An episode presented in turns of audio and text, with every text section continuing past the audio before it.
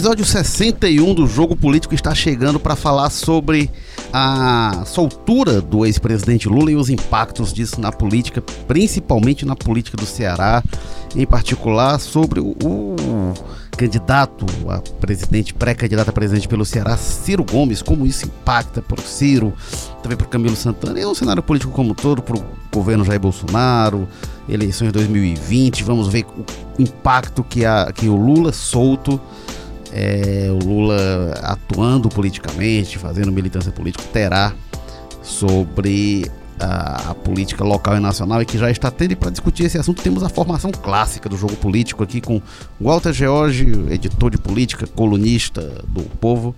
Olá, Walter, bem-vindo mais uma vez. Olá, Eric Firmo. E Vai ter a piadinha do série, não, não, né? Não, não. Tá, tá o próximo programa. e o Carlos Maza, repórter do Povo Colunista, coordenador do Povo Dados. Bem-vindo, Carlos Maza. Opa, Érico, Walter, é sempre um prazer, né? Apesar de número meio sem graça, 61, eu gosto é do, você sabe que eu gosto do, né? 50, 60, os números marcantes. Walter George, a gente já vê os primeiros impactos, os primeiros movimentos, né? Da, da soltura do Lula, o Bolsonaro no primeiro momento não se manifestando, depois se manifestando sem citá-lo, depois indo mais diretamente para, para o embate. Ciro Gomes também, os Ferreira Gomes no primeiro de forma mais comedida, o Cid comentou na resposta a um comentário em alguém em rede social. Cid. É, é o Cid. E depois o Ciro aí sendo mais, sendo mais Ciro, sendo mais agressivo, dizendo que estão mentindo pro povo, que o Lula não vai ser candidato, que estão querendo enganar de novo, como sempre fizeram. Como é que está esse, esse primeiro impacto da libertação do Lula? Eu, eu acho que a primeira questão, Érico, é que Lula saiu da cadeia. Né? expectativa, quer dizer, vai sair contemporizador, vai sair paz e amor, vai sair calado, vai sair falante. E ele saiu, ele não saiu falante, não, ele saiu muito falante. O primeiro discurso dele na calçada lá do, no acampamento, lá feito em frente à Polícia Federal, já deu o tom. Foi, já foi canalha pra cá, canalha pra lá e tal. O do dia seguinte, lá no sindicato dos metalúrgicos de São Bernardo, que aí foi Aí foi a reentrada nele mesmo, porque simbolicamente, que foi de onde ele saiu para a cadeia, onde, na cadeia, a reentrada dele. E aí esse foi em, em alguns tons acima do esperado. Ah, inclusive, ao que se sabe, por pessoas próximas, aliadas e tal. Então, o, o, o discurso do Lula, os dois, os discursos que se tem conhecimento, a, a, o que ele tem falado até agora, falado inclusive em vídeos, falando, enfim, as manifestações dele, indicam que ele é, saiu com saiu para briga, né? Então isso evidentemente vai precipitar algumas situações, como você disse, primeira reação do governo, primeira intenção parecia ser de ficar calado, como disse o, o ministro Moro, não responder a criminoso, né? É, mas os ataques são tão fortes e feitos por alguém que tem capacidade de mobilizar as pessoas, como é o caso do Lula, que tem essa capacidade inegável, né, de, de gerar influências, que o governo está obrigado, está sendo obrigado já, já falando até em lei de segurança nacional, essas coisas todas. Então, eu acho que isso é que ajuda a embaralhar ainda mais. Na reação do Ciro, sinceramente, eu vejo alguma precipitação, que não seria exatamente uma, uma surpresa, tratando-se do Ciro. É, porque ele já fala, ah, não vai ser candidato, não sei o quê. Nesse momento, não está falando de candidatura porque não tem eleição. Eleição municipal, né? Eleição na perspectiva que ele disse, a eleição do Lula, daqui a três anos, a presidente, não sei o quê. Então, isso não está em questão, nem pode estar. Estão enganando o povo. Enganando o povo com o quê? Falando de uma candidatura que não existe, não existe mesmo não, porque não existe, não existe campanha, não existe nada. Então é, não pode existir candidatura. Isso demonstra algumas coisas, né? Porque assim, é. o, Lula realmente está inelegível, né? Hoje teria a, a liberação não, não elimina isso, ele está inelegível pela segunda instância, mas demonstra que o Ciro, a preocupação do Ciro é pelo espaço eleitoral, disputa do espaço eleitoral. Pois é, não, tudo bem, mas, mas eu quero dizer o seguinte, que precipita no sentido de ele. É lógico que o Lula está inelegível, porque o Lula, inclusive, é condenado ainda. Né? É, em segunda instância. Nos pois efeitos é, o, da lei da ficha limpa que ele próprio assinou. Pois né? é, então o Lula, é, o, o, Lula não deixou de ser condenado com essa, com essa liberação dele para ir para casa, etc. e tal, é por conta da história da discussão sobre se, se, se a segunda instância já seria ou não caso de recolhimento. É, mas o que eu quero dizer é o seguinte: é porque não há enganação nenhuma na, na linha do, do que o Ciro diz. É, o Lula não saiu dizendo eu sou candidato. Oh, evidentemente o discurso dele indica, não sei o que, essas coisas todas. Mas, Mas no é plano é que, que ele diz. O, o, Ciro está enfrentando um, um, potencial adversário. Ele, o, Ciro, é. o Ciro demonstra preocupação, o incômodo com isso. Mas é, não, o, o que eu acho. O maior é que ele está enfrentando um nome que engole ele. Essa é, é aquela, é, aquela história. Eu acho que é o fator mais óbvio dessa história toda é esse. O Lula solto, o Lula nas ruas militando, basicamente acaba se qualquer outra candidatura que não for ele ou um candidato dele e o Bolsonaro, né? Porque a gente sabe que todo o resto vai ser engolido por essa polarização. Não tem Luciano Huck, não tem Ciro Gomes, tem Lula e Bolsonaro disputando a eleição em 2022. Então eu acho que a, a resposta do Ciro. Engraçado, né? Que o Ciro inicialmente dá um, até um silêncio. Eu tava até dando uma olhada nas redes sociais dele.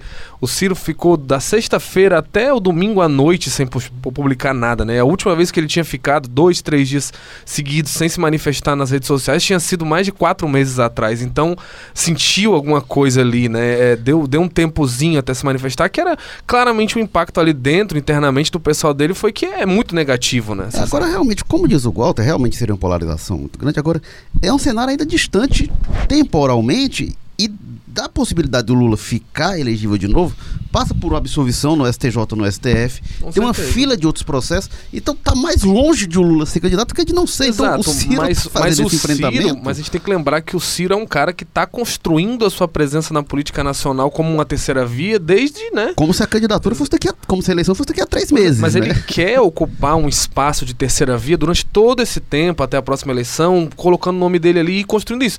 E com o Lula entrando agora, por mais que não tenha eleição tão cedo, ele fica bem escanteado. Ninguém vai é, se ligar mas... muito para qual a opinião do Ciro mas é Gomes. É muito anti-Cid, né? Quando a gente vê a estratégia do Cid, que é sempre esperar os é, acontecimentos, é, muito, o Ciro é, não o Ciro nada. explode. Eu acho que o, o, Ciro, falar em estratégia assim fria e calculada com um personagem como o Ciro, é, é meio difícil, né? Pois é, o problema dele é esse. Por exemplo, se a gente lembrar, por exemplo, trazendo aqui, fazendo uma rápida passagem aqui pelo cenário de Fortaleza, o, o, capitão Wagner ele se anunciou praticamente candidato à prefeitura de Fortaleza no dia seguinte à derrota.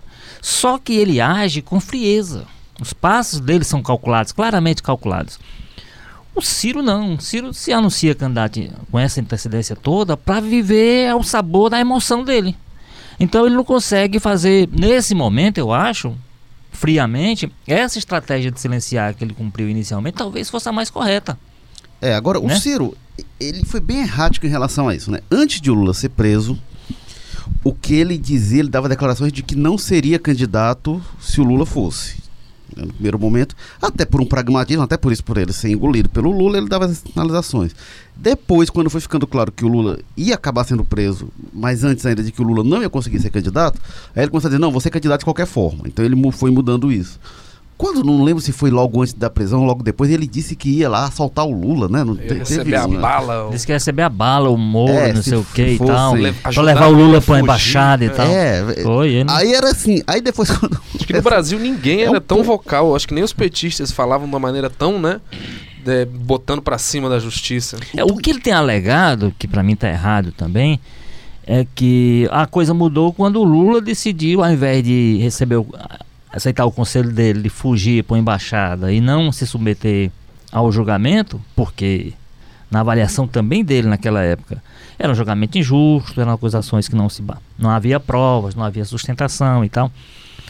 É, no momento em que o Lula se submeteu, aí segundo ele, ele não pode estar falando hoje de preso político, de julgamento injusto, coisa do tipo, já que ele se submeteu ao processo, é um equívoco. O fato de, de a pessoa se submeter ao julgamento não significa que ela se sentindo injustiçada naquele julgamento e apontando como o Lula aponta, o que ele entende como falhas do processo e falhas da acusação e falhas de tudo, ele se dizer injustiçado e lutar contra isso. Né? O, o, a, a, tese dele é uma tese, para mim, também equivocada nesse sentido. Não, olha, ele devia não ter enfrentado, já que ele acha que é injusto, devia não ter enfrentado essa situação, por isso que ele se colocava à disposição para botar o Lula debaixo do braço, pegar um, a pistola dele, a arma dele, e protegê-la até uma embaixada, a primeira embaixada que encontrasse. Então, assim, eu acho que tem uma sucessão de equívocos aí na. na, na. Agora, o, é, essa questão do, do, do Ciro, fala que tem sido errático mesmo, é porque a estratégia do Ciro acho que sai na cabeça dele, não tem como mais desse esse grupo que faz ponderação e não sei o quê. É a cabeça do Ciro. Porque ele, ele, ele, nesse momento, ninguém sabe que público ele exatamente está buscando. né? Ele, ele inclusive anuncia que não quer mais conversa, aliança com o PT de jeito nenhum, e aí daqui a pouco a gente vai discutir o que é que se representa na equação local, né? Porque vamos lembrar que ele é do grupo no qual está inserido o governo Camilo Santana, que é do PT e que foi prestar solidariedade ao Lula lá em São Paulo e tal. Falou, o maior é. presidente que o Brasil já teve. Pois é. Talvez a questão mais surpreendente dessa história toda do hum. Lula seja a reação do Camilo. Né? Pois é, então, então Agora, então ele disse, não, com o PT nunca mais faça aliança, não sei o quê, com esse pessoal no Sul, mas ele fala, ele não fala PT, ele fala essa cúpula. Essa cúpula é o PT. É, é, hoje, não, hoje, não vai fazer aliança. É, é bom destacar que hoje, Gota, é, agora mesmo, agora há pouco, o, é, tava o pessoal brincando com os deputados estaduais dos outros partidos, brincando com os deputados do PT na Assembleia, falando: Ah, eu tenho certeza que os deputados estaduais do PT vão subir aqui para dizer que eles não são membros de, de, de, de, de grupo criminoso, facção, né? Pois é. Estavam fazendo E aí ele tem um movimento, ele tem um movimento. Bom, ele ataca o Lula e ataca o Bolsonaro, deve-se dizer isso na mesma, com a mesma virulência, né? Tem um, tem um encaminhamento de conversas, aí é o que se diz, bem, muito bem avançadas com o DEM, com a cúpula do DEM, no caso lá o presidente do o prefeito de Salvador, o ACM Neto e tal, que projetaria já alguma coisa para 2022. Essas conversas também estavam bem avançadas no ano passado. Pois é, não, ele, ele chegou a marcar a viagem para Salvador para poder fechar, né? E foi abortado. Então, assim, qual é, o, qual é o alvo do Ciro nesse momento? O que é que ele busca? Ele, ele, ele acho que ele compreende que tem aqueles 12% que ele teve é o, é o público fiel dele, eu imagino que ele pense nisso. E a partir disso aí ele está atirando para todo lado para ver onde é que onde é que ele consegue.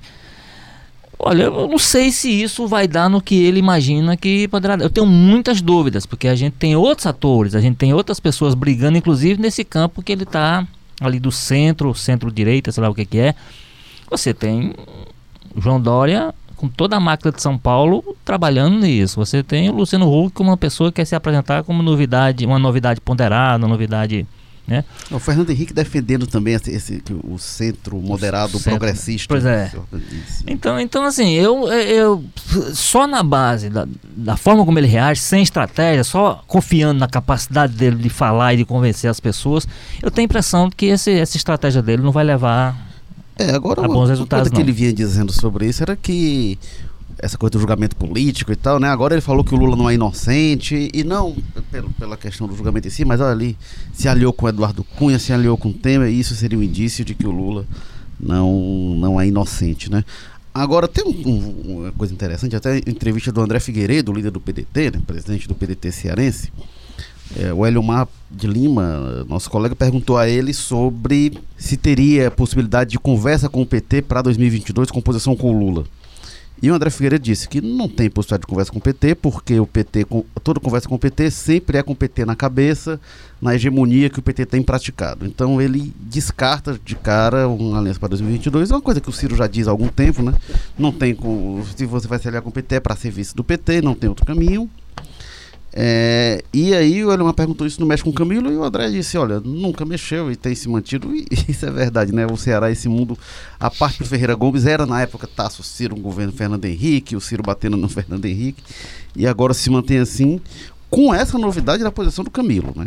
Que, o Camilo que no ano passado defendia que o candidato fosse o Ciro, porque não acreditava que o Lula fosse ser candidato, mas a estratégia do PT era, não, vamos com o Lula até o fim, se quiserem que bairro Lula. O, o Camilo, de antemão, achava que tinha que retirar a candidatura do Lula, botar o Haddad vice do Ciro e ir com essa chapa. O Camilo pré-reeleição. Quando o Camilo é reeleito, com a maior votação do Brasil, né, proporcionalmente, enfim, recorde de votação, ele passa a dar outros sinais e acho que esse foi um dos mais contundentes. A gente nunca tinha visto um Camilo tão perto do PT e tão longe dos Ferreira Gomes, né? Quando a gente viu nessa, nessa pós-soltura do Lula.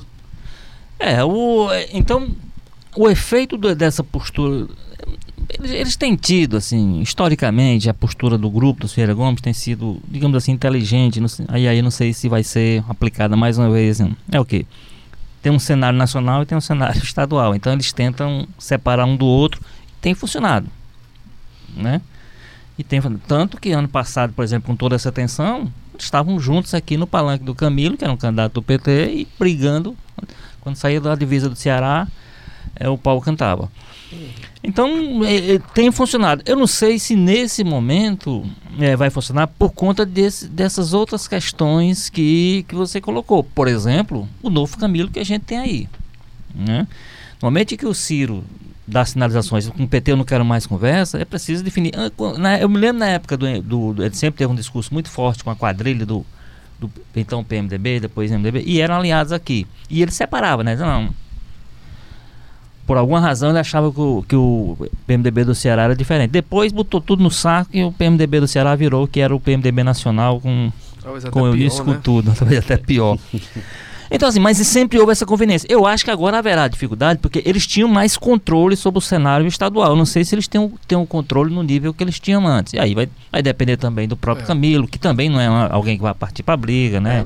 É, Estilo dele. Hoje, a preço de hoje, né? Nunca se sabe se a, presença do Lula vai mudar alguma coisa, mas eu acho pouco provável. O Camilo é um agente meio tensionador da candidatura do PT em Fortaleza, né? As pessoas ligadas ao Camilo dentro do PT ficam muito mais tendente àquela tese de que o PT não deve bater de frente com o Roberto Cláudio, com o candidato dele, que o foco deles na eleição que, do ano que vem deve ser fazer uma oposição ao capitão Wagner e tudo mais, bem diferente do que defende a Luiziane Lins. Então, não sei se às vezes o Camilo está com essa presença aí com o Lula, mas ao ponto de desafiar os Ferreira Gomes, de botar uma, uma, uma posição assim ano que vem, eu acho difícil. Até 2016 isso era mais fácil, né? Porque 2016 ali, na época do impeachment, ainda estava os Ferreira Gomes votando contra o impeachment da Dilma, se posicionando contra, enfim. E aí a partir de 18 começa o enfrentamento é, e depois da eleição. Agora então... tem uma coisa aí que é o seguinte, tem uma parte boa do PDT, uma parte boa. Vamos lembrar, o, o, o presidente nacional do PDT, o Carlos Lupe, teve uma postura absolutamente diferente do Ciro com relação ao Lula, por exemplo. Né?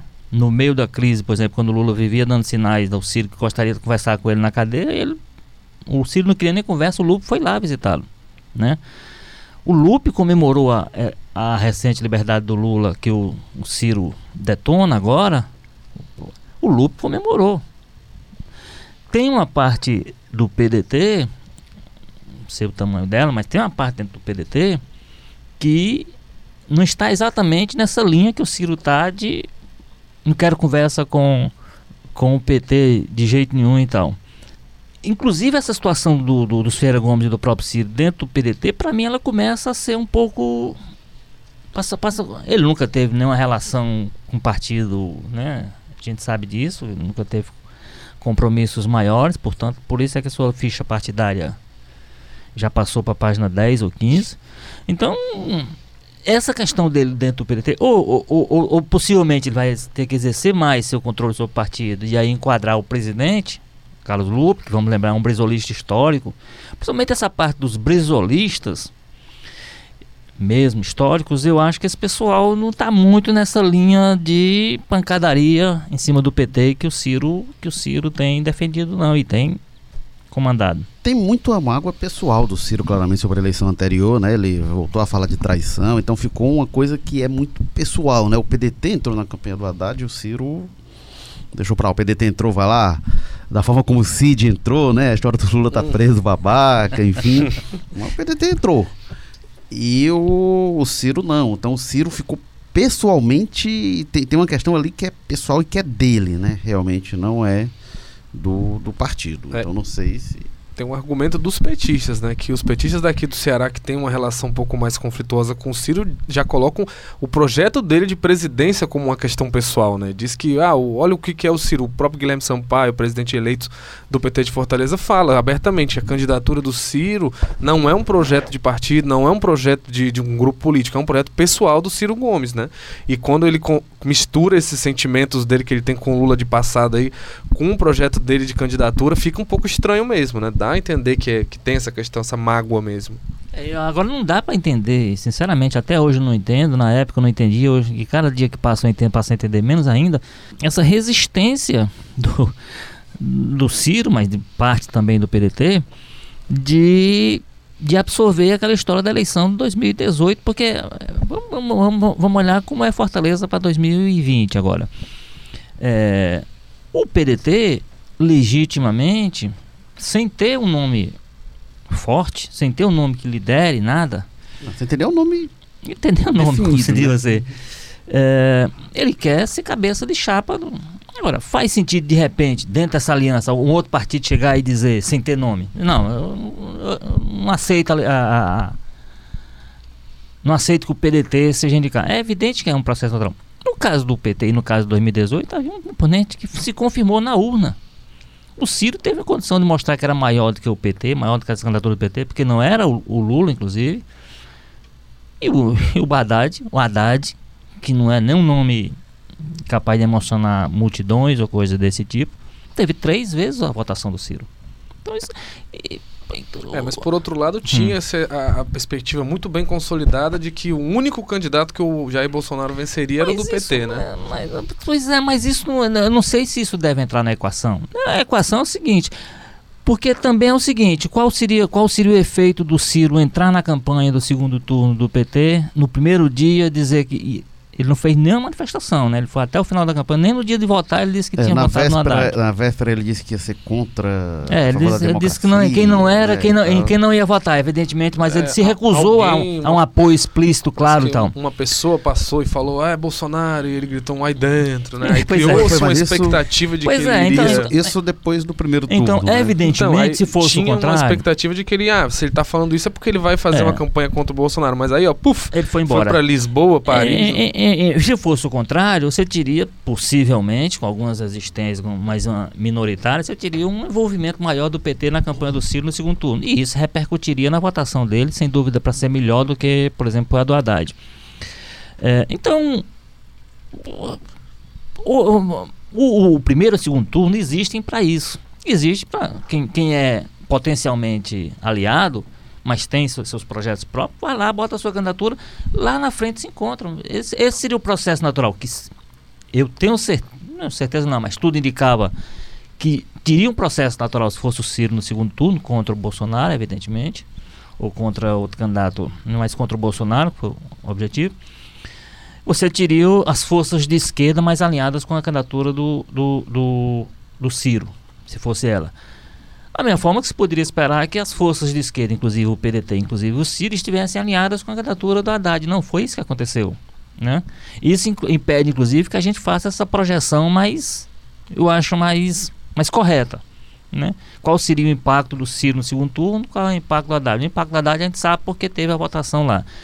Eu acho que foi muito prejudicada, foi muito prejudicada, se foi para vencer, né? mas foi prejudicada e perdeu o voto em função da, da postura do Ciro, que foi, repito, em nenhum momento manifestar, muito embora o PDT foi para dentro da campanha, a cúpula deixou claro, então a, a fa- a fala do tudo Cid isso aconteceu memes, e houve, né? o, Cid- e houve o Cid que tentou dizer que estava apoiando o Haddad. Ele, ele até tentou, ele foi lá para dizer isso, mas não, mas não conseguiu. Não. Acabou foi lançando um, um bordão ele que tá até para, o adversário. é. É, agora, o, o, falando ainda do Camilo, né, de como ele se posiciona em relação a isso. Vale lembrar que na eleição de 2016, na eleição municipal, ele ficou. é, é, ele era a favor da candidatura do Roberto Cláudio, o PT tinha candidato que era a Luiziane Lins, e aí tinha impedimentos legais para ele entrar na candidatura do Roberto Cláudio, mas para além desse impedimento, durante a campanha ele realmente ficou afastado. E aí assim que se define o Roberto Cláudio no segundo turno quando o Capitão Wagner, ele entra na campanha de cabeça.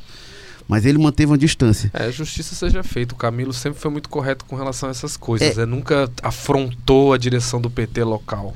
Em 2018, ainda antes da reeleição, ainda sem ser esse Camilo vitaminado pelo, pela votação que foi dele aí, já resultado dos quatro anos de governo, o Camilo é, faz gestos tanto em relação ao Haddad quanto em relação ao Ciro. Então ele ficava para um lado e para o outro. Então o Haddad vinha a Fortaleza e recebia o Haddad, não tinha uma coisa. Então, nesse, nessa perspectiva desse enfrentamento PT-Ciro em 2022, eu não sei. O, Camilo, ainda mais petista do que ele era antes da reeleição, também não sei que objetivo eleitoral terá o Camilo, se ele vai estar no governo até o fim, se ele vai disputar um Senado eventualmente. É uma grande questão mesmo, né? Como é que é o futuro político do Camilo Santana? Porque ele vai sair super jovem do governo. Pois é, É. E, aí ainda tem gente que diz até, eu não sei se ele é capaz de pegar conta, que ele está se tornando um nome nacional, né? Não vê É, a capacidade dele de resistir a. Para presidente da República, Ba- né? Aí eu já, já vou ficar algo surpreso, porque o Camilo. Não é de São Paulo. É, não é de São Paulo, ele é visto como. E acabou. Se não é de São Paulo no PT, a Apesar de sabe tudo, que... ele é visto como Ferreira Gomes demais, então. Sim. É, não sei se a gente. Cara, mas o, mas o, o candidato do Ciro antes do Haddad era o Jacques Wagner. Não é, pois é, mas eu Não digo- chega a ser baiano, né? Porque na verdade ele é nascido no Rio, mas é da- político da Bahia. Jacques Wagner, mas em algum momento chegou a ter uma projeção real dele ser o candidato do PT? Não, Sempre ele era o nome. Ele- não, ele era o nome do PT. Ele era o nome do Lula, aliás. Ele era o nome do Lula. É porque ele não abriu mão da candidatura dele aqui ao Senado, porque também ele tem, tem uns problemas dele para resolver lá. né? Então ele achou melhor se abrigar numa candidatura ao Senado. Mas o nome que o Lula tentou convencer inicialmente, antes do Haddad, foi o. Uhum. É, eu, eu lembro da coisa que seria mas o nome do voto do Nordeste, né? Só Enfim, acredito vendo. Mas o fato do é que, centro assim, ali do eixo essa- paulista. essa coisa que o Walter fala de, de os Vergões preservarem o Ceará, não sei como o Camilo entra exatamente nessa equação, porque é sempre muito importante para o Ciro ter o apoio, o, o voto dos cearenses e tal. E foi, o Ciro ganhou no Ceará, foi uma votação, a votação do Haddad né, não foi, não foi desprezível, né? Foi o único estado em que o Bolsonaro ficou em terceiro. né. Em Fortaleza, o Haddad foi para terceiro, era Ciro, Bolsonaro, Haddad, no primeiro turno. É, mas eh, essa. Como é que o, o Camilo vai se posicionar realmente em relação a tudo isso é realmente uma indagação relevante. E um, um último ponto que eu queria abordar aqui, gente, é eleição municipal do ano que vem, né? Como é que o Lula. Assim, a gente não sabe o que vai acontecer com o Lula, se o Lula de repente vai, pode, pode voltar para prisão, pode ter outra condenação, podem rever aí segunda instância, tem toda discussão sobre prescrição, se vai, se não vai. Mas com, qual o impacto de, de um Lula aí hoje nas ruas, aí eh, podendo fazer campanha? Como é que isso interfere na eleição do ano que vem em Fortaleza? Esse fator Capitão Wagner, Roberto Cláudio, Luiziane Lins, enfim. Eu, eu, eu acho primeiro que o Lula vai ser contido. Por, por alguma razão aí, pode ser. Que o Lula não chega. eh, Não, eu, eu acho que ele vai ser, de alguma forma, ele vai ser calado. Calado no sentido, não, é- esse ritmo que ele, inicial que ele empreendeu, vai ser de alguma forma, hum, pode ser que seja alguma pressão para que ele se cale, pode ser para que ele fale menos, pode ser que ele, que ele fale com menos intensidade, pode ser, o quê, ou pode ser até uma cadeia de volta, né? Mas vai se encontrar uma forma de contê-lo, então não- você não vai ter o Lula com essa plenitude que a gente teve nos primeiros dias e com capacidade que ele tem mesmo de tocar fogo nas coisas, né? Com um discurso muito. Uhum. Então eu acho que vai, ah, ah, vai se encontrar uma forma de enquadrá-lo, digamos assim. Mais do que de, É. de contê-lo, de enquadrá-lo. Mas ele vai continuar sendo um ator importante, principalmente aqui para o Nordeste. Vamos lembrar que quando a gente fala de, de perspectiva eleitoral, quando a gente fala para o Nordeste, a perspectiva que tem o Lula de influir nessas coisas, ela é maior. Né? Um mobilizador de paixões É, e o ódios, né? eleitorado do Nordeste é mais suscetível, que de alguma forma se, se projeta um pouco nele, se projeta um pouco na, na história das. Da história, na, na- enfim, no- na trajetória dele, essas coisas todas. O que eu acho é que no cenário de Fortaleza, por exemplo, se a gente for olhar para Fortaleza, eu entendo que, esse, que, essa, que, essa, que essa capacidade de influir ela vai ser, vai ser menor. Eu não vejo, eu não vejo no cenário local, por exemplo, o Lula com capacidade de. A gente tem atores, digamos assim, locais muito fortes atuando nisso. E eu acho que eles prevalecerão. Aí, tem um empurrãozinho, uma ajuda do Lula, de uma pessoa como o Lula, normalmente pode. Pode ajudar a empurrar pra E frente. se não for um empurrãozinho, for um empurrãozão? Porque hoje, naquelas listas que o PT volta e meia lança, eles colocam lugares onde o PT mais tem chance de ganhar. A Luiziane, aqui em Fortaleza, aparece como segundo ou terceiro lugar da lista. Então, vai que tem um reviravolta aí que o PT decide entrar de cabeça, ainda mais com o Ciro aí dia sim, É, dia o PT não. sempre lista Fortaleza Pois como é. cidade que tem mais chance.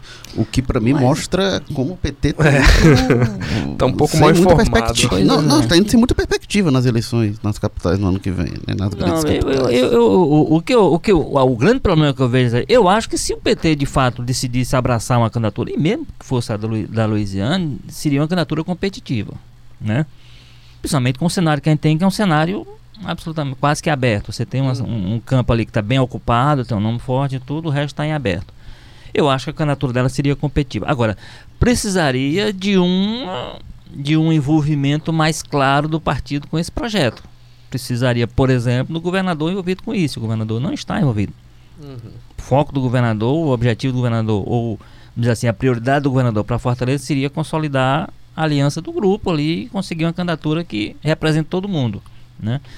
Então eu acho, o que eu acho no caso de Fortaleza é isso, é que os, os atores locais, os personagens locais terão muito mais força do que poderá ter uma palavra, ou uma ação, ou Com uma certeza. a Até- intervenção do Lula. Até porque né? no, no cenário de hoje a vinda do Lula seria muito por essa questão da Louisiana e a gente sabe que se você colocar Louisiana e Roberto Cláudio lado a lado, a questão local vai sobrevaler muito, né? Porque vai se comparar o que, que foi a gestão da Louisiana e o que foi a do Roberto Cláudio e eu acho que o próprio Roberto Cláudio adoraria que fosse esse o tom do E debate, tem né? outro aspecto que, é- que é- que eu acho que é o seguinte, eu acho que a palavra do, do Camilo vai ser muito respeitada no PT para 2020, sabe? O PT cresceu ne- nesse aspecto interno, porque de fato, como se disse aqui, ele soube agir nos momentos em que ele tá, o PT estava na linha contrária dele, ele soube se retrair, soube se recolher e ficar na dele.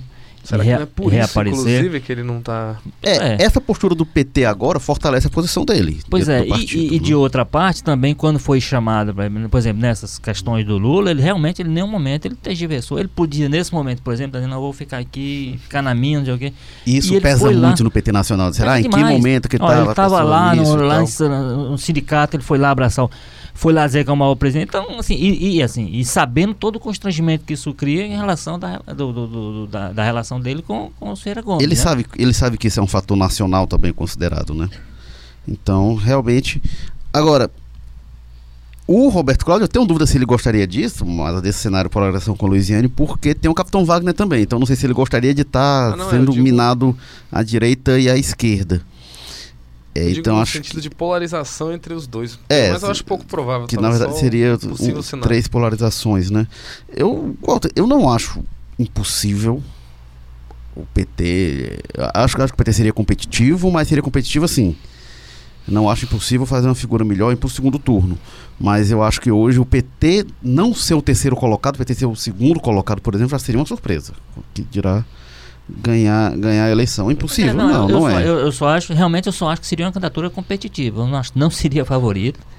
Não acho que seria vencedora. A, a gente está fazendo, aqui fazendo É. projeção, porque. Pois né? é, hoje a gente. Mas, assim, mas seria uma candidatura competitiva com, com, com capacidade de criar um polo, e aí a capacidade que tem esse polo de sobrepor a um ou outro, não sei, mas de, de criar um polo, um polo de força dentro da campanha. Para ganhar, talvez não. É, de- e talvez com capacidade de desestabilizar a polarização que está posta, né? Não, o Roberto e- Cláudio, Capitão Wagner. E tem outra coisa que Base do Roberto E, e tem outra coisa que vai pesar para o ano que vem, né, né Érico Maza, quer dizer, que é a questão e com capacidade de formar um palanque forte para fazer vereador, né? Que um, um, um dos um dos Sim. um dos o, o planejamento do PT para 2020, uma das coisas né, é fazer muito vereador. Não, e tem uma Eles querem questão- recuperar aquela força e aquela presença que eles tinham nos parlamentos. Isso, isso é né? Isso, crucial. é- né? isso eu Então- acho que é.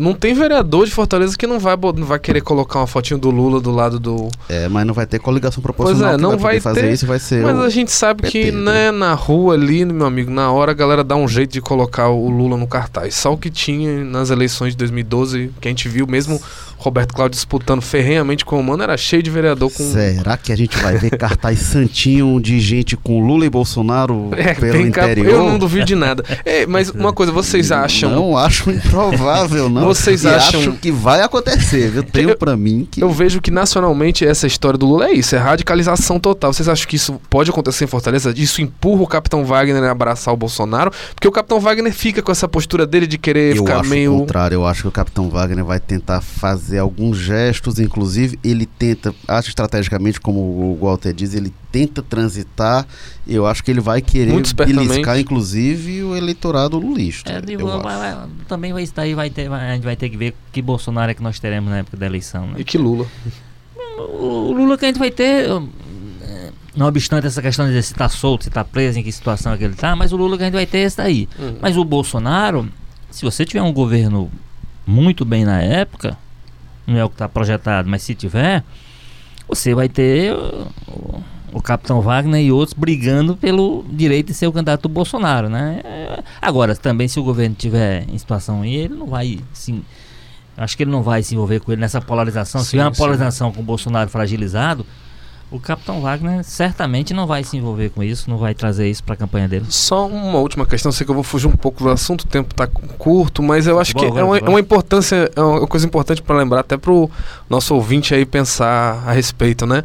Que o que eu acho muito interessante que, e, e- que até agora tem se falado muito pouco, porque a gente ainda está muito focado naquele momento dos personagens, né? Lula, Bolsonaro e tudo, é como é que fica a situação da Lava Jato nessa história, né? Que talvez seja um dos maiores cabos políticos do Brasil surrealmente é, é, seja um grupo de promotores e juízes, né? Porque com os áudios do Intercept, com aquelas vazamentos todos assim, se nota muito claramente, né, um componente político de mobilização com fins eleitorais até da, da Força Tarefa. E aí, pensei, como é que vai né? ficar? Esse pessoal pode continuar ah, nos processos quando eles estavam claramente atuando para minar uma candidatura do Lula e o Lula solto agora e candidato é, é muito estranho. o debate para o próximo programa. Pois né? é, mas é uma situação é, muito estranha. Diálogos, naqueles diálogos ficava claro, às vezes, alguns cálculos de timing, inclusive, algumas assim, determinados momentos para gerar determinados impactos. Isso era muito claro que havia. Uh, o que eu fiquei me perguntando, assim, na semana passada teve aquela operação da Polícia Federal, inclusive foi pedida a prisão da Dilma Rousseff e não foi concedida. Eu acho que não foi coincidência isso ter ocorrido na semana em que o STF já sabia que julgaria a segunda instância e que o resultado que era o mais provável levou à soltura do Lula. Então, não acho coincidência assim, ah, teve uma decisão, um pedido de prisão da, é, da, da, da, Dilma que veio a público grave. na semana em que o Lula é solto. A gente podia imaginar a confusão que a gente teria. A Dilma é presa e o Lula é solto, enfim. teria sido realmente. Não, e, e, os ministros do STF Lula, teriam cara de soltar. Dilma, né, fazendo a transferência. Será que não mudaria até voto de ministro do STF lá? Ah, talvez o, pressão, né? talvez o filho do Januário lá, o grupo do WhatsApp, estava até comentando, era isso aí. Enfim, é uma, é uma situação mesmo que a gente esteja exagerando, que não tenha nenhuma relação, é, é muito mas estranho. Acho, mas eu né? acho que para a campanha do ano que vem, a Lava Jato não, não terá a influência que teve em eleições ah, anteriores. Ah, em anteriores, sabe lá o que vai ter até lá, né? É, não. Eu, eu tô, eu tô acho falando muito, aquele, muito o grupo da Lava Jato, assim, agora, outras pessoas da Polícia Federal, outras pessoas do Ministério Público, outras pessoas até do Judiciário, atuando nessa perspectiva, pode, pode ser que tenhamos. Mas com aquele nível de, com esse, até com a cabeça no calendário, como, como lembrou aí o, o Érico, eu acho que nós não teremos não. Jogo Político 61 teve na técnica Kleber Galvão, edição e produção Bruno Melgácio, publicação João Vitor Duma, o editor-chefe do Jogo Político. Esse sim que tá de férias, Walter George, Tadeu Braga. Não sei como é que a gente consegue estar tá aqui hoje, como o é que deve ter conseguiu se articular sem o Tadeu um aqui. É. O editor de política aqui na, com a gente, Walter George, diretores executivos de redação Ana Nadaf, Eric Guimarães, diretor-geral de jornalismo Arley Medina Neri. Obrigado, Carlos Maza. Opa, valeu, Érico. Sempre um prazer estar por aqui. Obrigado, Walter George. Até a próxima. Eu sou Érico Firmo e semana que vem a gente volta, se Deus quiser. Tchau.